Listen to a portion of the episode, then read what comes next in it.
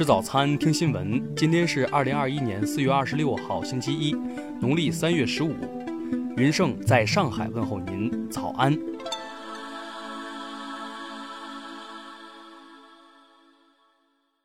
首先来关注头条消息。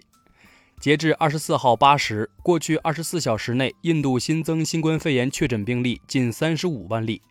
由于疫情不断恶化，新冠肺炎死亡病例数急剧增长。张文宏医生昨天发布微博，解读印度疫情失控的深层原因和后续的疫情走势。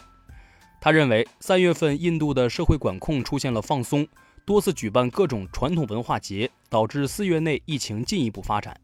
更大的爆发还在后面，后续只有采取极其严格的公共卫生措施，政府采取坚决的正确应对。百姓有很好的配合，才能度过危机。听新闻早餐知天下大事，下面来关注国内新闻。据中国海警微信公众号消息，二十五号，中国海警二三零一舰艇编队在中国钓鱼岛领海内巡航。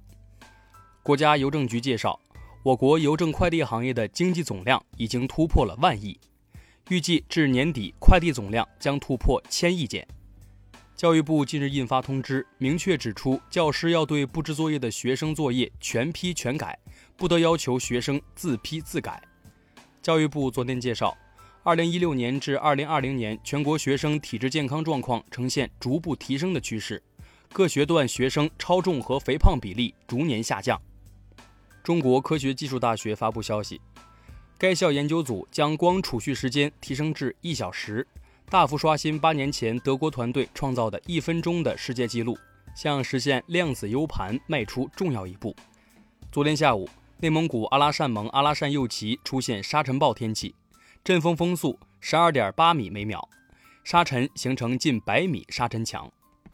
五一小长假将至，北京、上海、广东等多地将陆续启动促消费活动。商务部表示，今年将更加注重惠民实惠。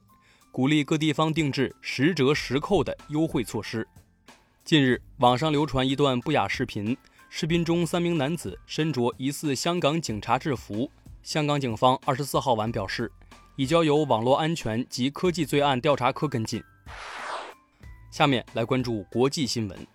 印度政府昨天预测，该国疫情将于五月中旬达峰，日增确诊病例将高达五十万例。俄罗斯总统助理乌沙科夫昨天表示，普京与拜登或将于今年六月举行会面。二十一号，印尼一艘潜艇沉没。昨天，印尼军方宣布，潜艇上五十三名官兵已全部遇难。伊拉克首都巴格达一家新冠定点医院发生火灾，目前已导致八十二人死亡，一百一十人受伤。昨天，为应对恐怖主义威胁，埃及宣布全国范围内的紧急状态继续延长三个月。西班牙警方二十四号披露，一名男子因涉嫌蓄意传播新冠病毒，直接或间接感染二十二人，日前被警方逮捕。近日，美国中部和南部多地遭受严重风暴侵袭，气象预报称风暴将继续向东部移动，预计将给超过两千万人带来影响。昨天，日本鹿儿岛县的樱岛火山发生爆炸式喷发，喷烟高达约两千三百米，目前暂无人员伤亡报告。下面来关注社会民生新闻。昨天，广东省教育厅发布通知，要求做好幼儿园招生工作，不得对幼儿和家长进行任何形式的考试或测查。二十五号，河南洛阳市一在建景观大桥坍塌，当地官方回应称。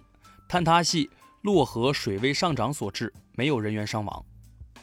二十四号晚，江苏宝应县一名十岁男孩在一高中泳池内身亡，目前当地公安、教育部门已对此展开调查。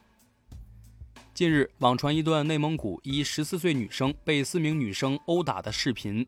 昨天，当地警方通报，四名打人者及一名拍摄视频的男性已全部到案，均系十三至十五岁的学生。苏州一对夫妻发生争吵后，患有抑郁症的妻子张某打开煤气试图自杀，此后却发生煤气爆炸。近日，法院以危险方法危害公共安全罪判处有期徒刑一年六个月。最后来关注文化体育新闻，在昨天的 UFC 赛女子草量级冠军战中，中国选手张伟丽被美国尤纳斯击倒，失去冠军金腰带。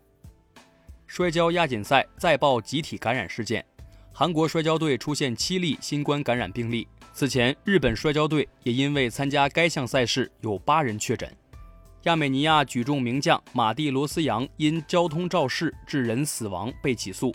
马蒂罗斯扬原本是东京奥运会夺取金牌的热门人选。公安部通报，新一轮全国打击文物犯罪专项行动破获案件一千三百六十余起。打掉犯罪团伙二百八十余个，追缴文物二点六万余件。